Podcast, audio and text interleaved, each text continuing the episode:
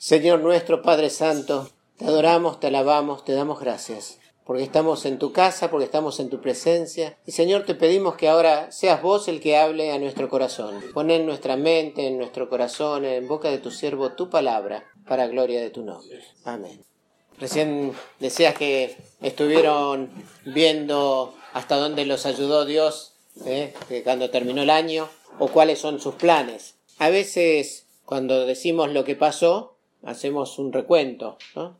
¿Y cómo encajan en nuestro recuento de las cosas que pasaron eh, o de nuestros planes en la vida que queremos llevar con Dios? Hace muchísimos años, cuando habían salido los israelitas, no hacía tanto que vivían en el territorio que Dios les había dado, Dios levantó a Samuel, el último de los jueces, dicen algunos, el primero de los profetas, de chiquito lo llamó.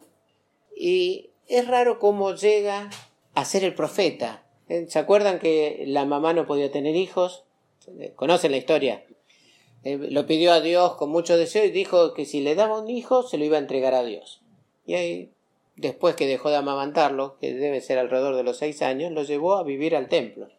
Y Dios se le manifestó de una forma que él ni sabía, que el sacerdote Elí tuvo que explicarle, mirá, si volvés a escuchar ese llamado, es Dios que te quiere hablar. Y a través de, Samuel se enteró Elí que sus hijos eran unos descarriados y eran los que estaban a cargo del arca. Se enteró que Dios le iba a quitar el sacerdocio a él porque había no había puesto orden en su casa y sus hijos se aprovechaban del pueblo. Cualquier eh, relación eh, con cosas más actuales no es pura casualidad. El ser humano es así pecador. La cuestión fue que llegó un momento que los israelitas que vivían en peleas con los filisteos habían perdido una batalla, habían perdido cuatro mil hombres y dicen vayamos a buscar el arca de Dios. Y se fueron estos dos hijos de Eli con el arca a la batalla. Los filisteos cuando se enteraron tenían mucho miedo. Y entonces dijeron, hay que pelear con bravura porque si no nos van a hacer esclavos estos israelitas, como nosotros los hemos tenido bastante de esclavos en estos años. ¿Por qué habían estado esclavos? La verdad, en los 400 años o 450 años que tuvieron los jueces, los israelitas continuamente usaban los dioses de los pueblos en donde vivían. De los cananeos y los amorreos que Dios les había dicho no se metan con esto, ellos se metían. Y entonces Dios dejaba que caigan, cuando clamaban Dios los, liberaba y volvían a caer y así anduvieron siempre. Muy parecido a la Argentina. Vieron que gritamos para un lado, gritamos para el otro, que sí, que vamos y venimos. Bueno, igualito. La cuestión es que van a la batalla, los filisteos pelearon con tanta bravura que los derrotaron a los israelitas, 30.000 israelitas murieron. O sea, fue mucho peor esa batalla. Murieron los dos hijos de este sacerdote, de Elí, y capturaron el arco. Cuando se enteró Elí, se cayó para atrás y se desnucó y se murió. Y de alguna forma ahí empieza Samuel a tener más reconocimiento del pueblo porque Dios le hablaba y traía palabra el arca estuvo siete meses en poder de los filisteos, pero no fue fácil. Lo primero que hicieron fue llevarla y decir vamos a ponerla en el templo de nuestro Dios. A la mañana siguiente la estatua del dios este estaba tirada delante del arca de Dios. La volvieron a levantar, a la otra mañana estaba caída con la cabeza rota sobre el umbral y las manos cortadas. Entonces se asustaron.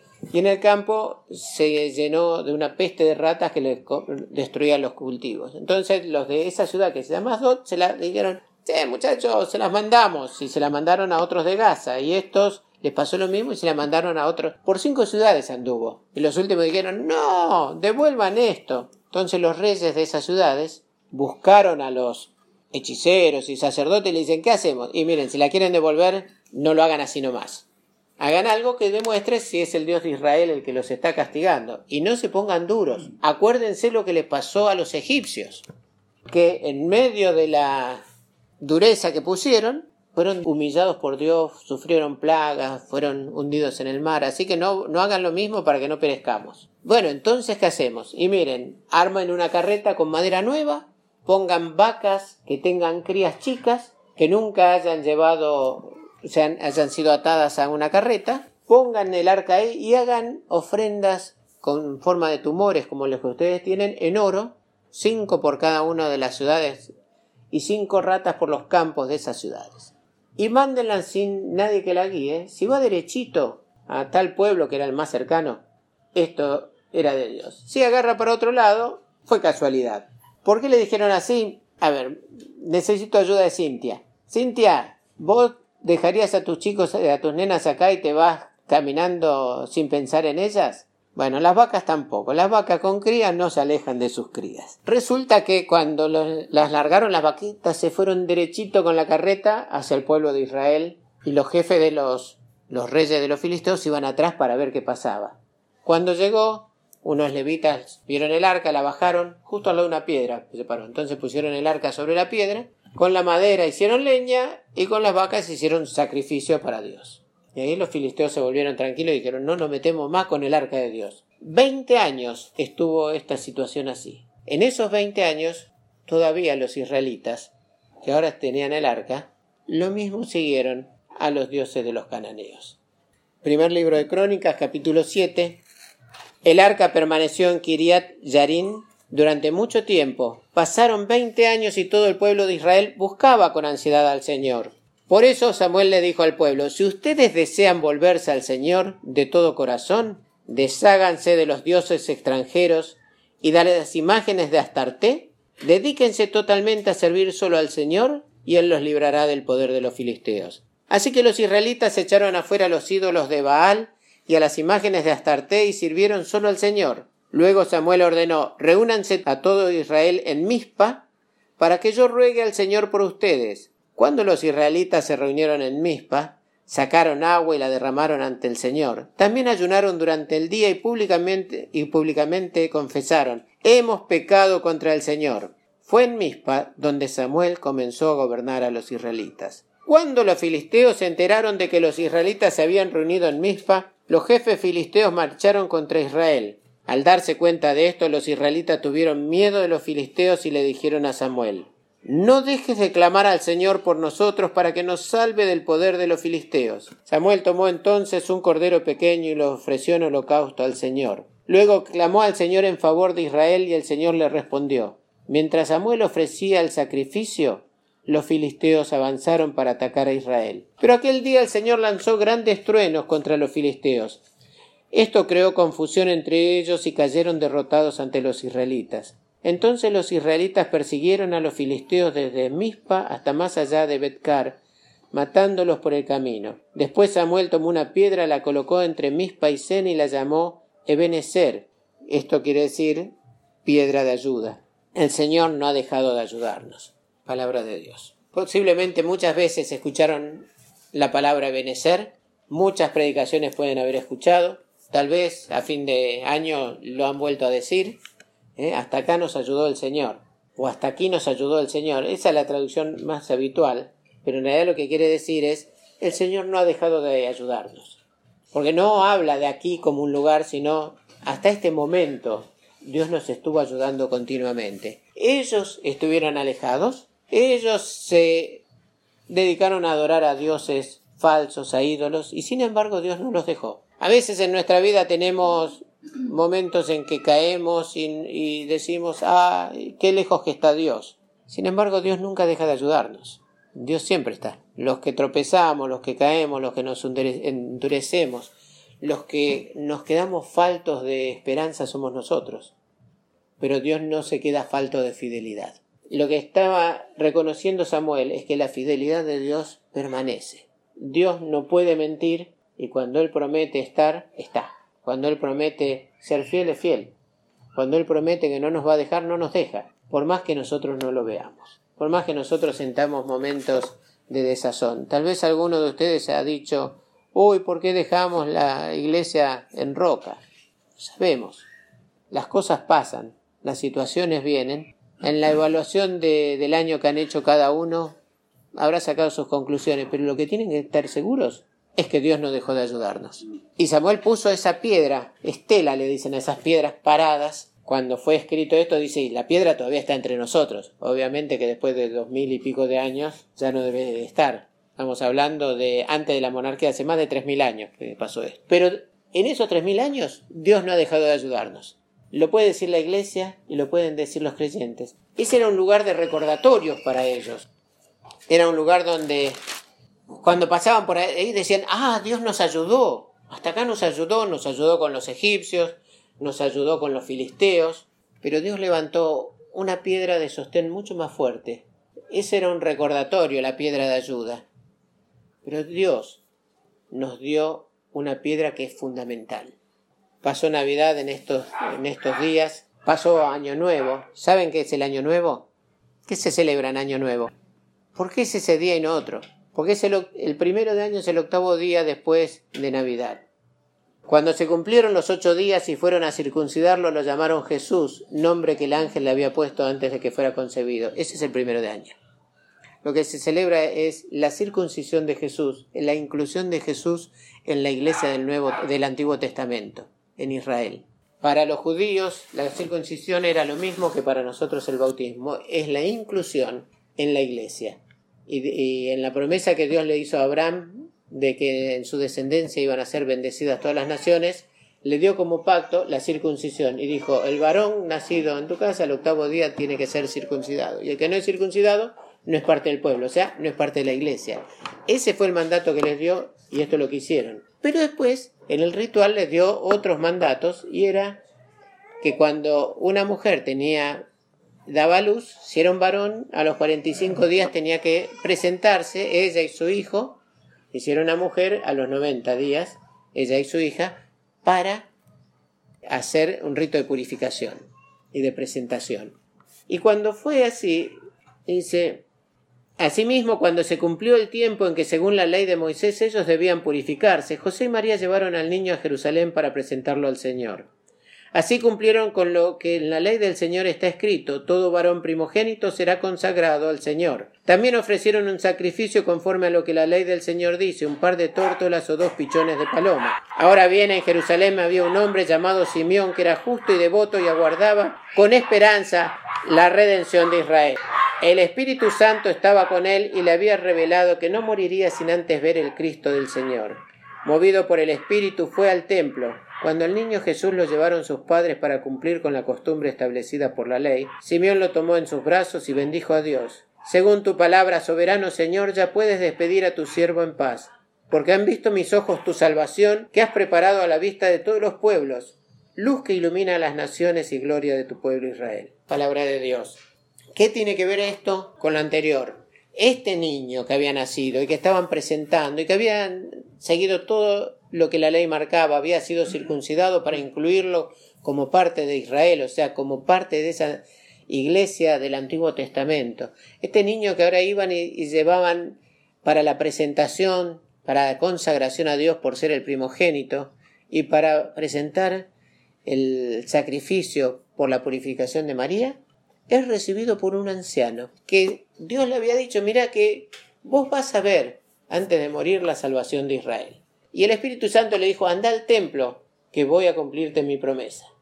Y ve a un bebé que le marca el Espíritu Santo. Y en vez de decir, qué lindo nene, lo levanta en brazos y dice, Dios mío, ahora me podés despedir en paz, porque mis ojos han visto tu salvación. No dijo, ve un bebé. Reconoció que esa era la piedra fundamental de la cual hablaban los salmos. Piedra de tropiezo, que después Simeón se lo dice, es puesto como tropiezo para algunos y, levantamiento para otros, es lo que le dice a María, como también le dice una espada atravesará tu alma. Profetiza todo esto porque cree en la fidelidad de Dios, en que Dios permanece, en que Dios no había dejado de ayudarlos y no va a dejar de ayudarnos. Este Jesús que anuncia el Evangelio es nuestra nueva piedra de ayuda es nuestro soporte, es nuestro fundamento y es nuestra piedra de ayuda. La fidelidad de Dios se manifiesta a través de Jesús. Lo creemos porque nos hemos entregado a Él, pero es mucho más que esto. Nosotros venimos siempre haciendo evaluación de cómo nos fue, qué logros tuvimos o qué planes tenemos. El único plan verdadero que tenemos que tener es mantener la comunión con Jesús. Está bien que tratemos de hacer planes, cómo vamos a seguir y demás, pero siempre rendidos ante lo primordial, que es la comunión con Jesús. Lo que este hombre pudo ver, este anciano, pudo reconocer la fidelidad de Dios y la salvación de Dios manifestada en un bebé. Nosotros podemos reconocer la misericordia, la fidelidad y la salvación de Dios en nuestra vida común? ¿Nosotros podemos ver cómo Dios se manifiesta en las cosas que nos suceden? ¿O pensamos que son tropiezos y que son cosas que nos hacen mal y que Dios se olvidó de nosotros? Dios es fiel y es nuestra piedra de ayuda. Lo manifiesta en Jesús y lo que tenemos que buscar es comunión con el Hijo de Dios, con el que nos da la salvación. No en otro, ni siquiera en nuestras propias fuerzas, en nuestro propio conocimiento, porque nosotros fallamos. Ni siquiera tenemos que poner nuestra confianza en nuestra autoridad espiritual, en el consistorio, en los ancianos, en el pastor. Somos todos herramientas para servir al Señor. Somos todos los que nos entregamos a servirlo, pero con el que tenemos que tener plena comunión y entrega es con Jesús, el Hijo del Dios Altísimo. Si no, no hay plan que funcione, y si no evaluamos cómo nos fue en los tiempos anteriores, sin ver la fidelidad de Dios, nuestra evaluación va a estar media chueca. Porque solo mirando nuestra vida a través de Él, nos vamos a dar cuenta que aquellas cosas que decíamos que estaban mal, y que hemos evaluado como tropiezos y mal, en realidad están buenas. Ayer estábamos hablando con Silvia y con mi hijo Daniel, y en un momento, hablando de el abuelo de Silvia, mi, nieto eh, mi hijo se acordó de lo que su abuela le contaba de su papá o un tío abuelo, que fue una circunstancia, le tocó pelear en la Primera Guerra Mundial y en un momento estaba en una trinchera y le apuntan con un fusil, le dicen halt en alemán. Y él, nosotros siempre pensamos que había sido triste su infancia porque a los ocho años había tenido que ir a Alemania a trabajar, pero ahí aprendió alemán. Y cuando este alemán, o prusiano, pero hablando en alemán, le dice alto, él le dijo en alemán, por favor no me mate. Y el otro cuando lo escuchó hablar en alemán, dijo, bueno, deja el fusil y andate. Lo que nosotros siempre evaluamos, ayer caímos en la cuenta, Silvia me dice, pero entonces estuvo bien que fue a Alemania. Solo Dios sabe. Decíamos, pobre chico que a los ocho años tuvo que ir a trabajar a Alemania, pero aprendió un idioma que le... salvó la vida.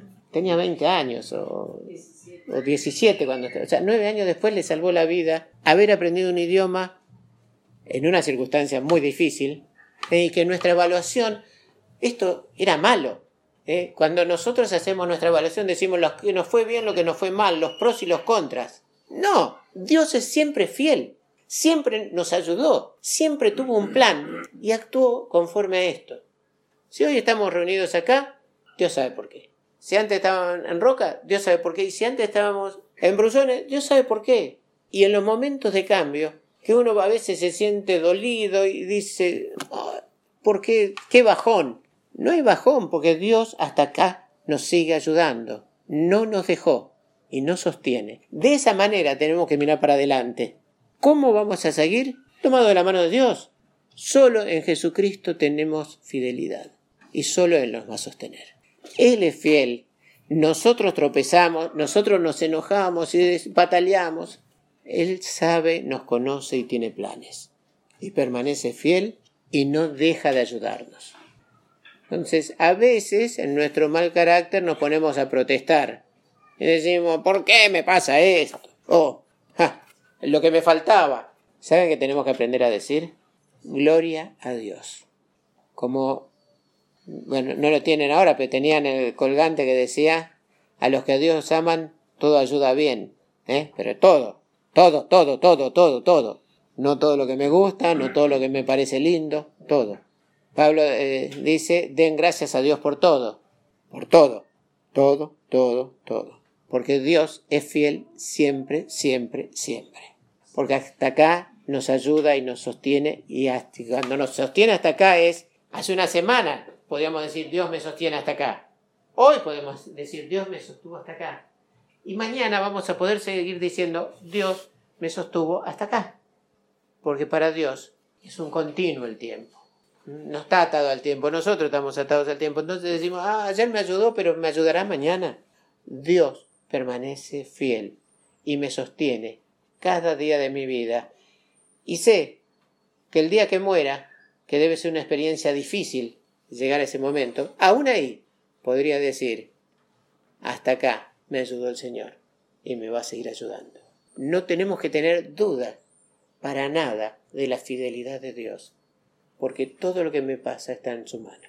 y Él tiene pleno dominio y autoridad sobre esto. Por eso digo que lo mejor que podemos hacer es, como dijo este Simeón, mis ojos han visto tu salvación. Él dijo, ahora podés despedirme en paz. Nosotros podemos decir, ahora puedes darnos un llamado en paz. Puedes darnos un ministerio en paz, puedes darnos algo que hacer en paz. Porque mis ojos te han visto, Señor, han visto tu fidelidad, tu salvación. Podemos seguir adelante.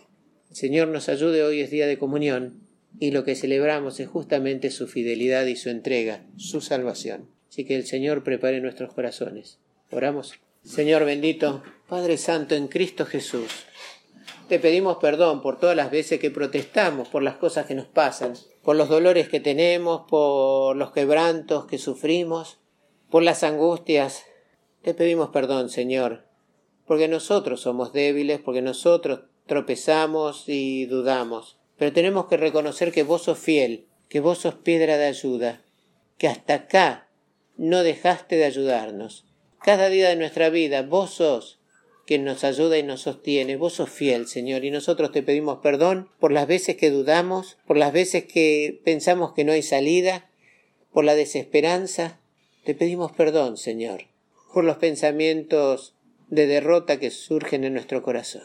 Devolvenos la alegría de tu salvación, Señor, y enséñanos a disfrutar de tu gracia, de tu presencia, de tu fidelidad, de tu infinito amor y de tu salvación. En Cristo Jesús. Amén.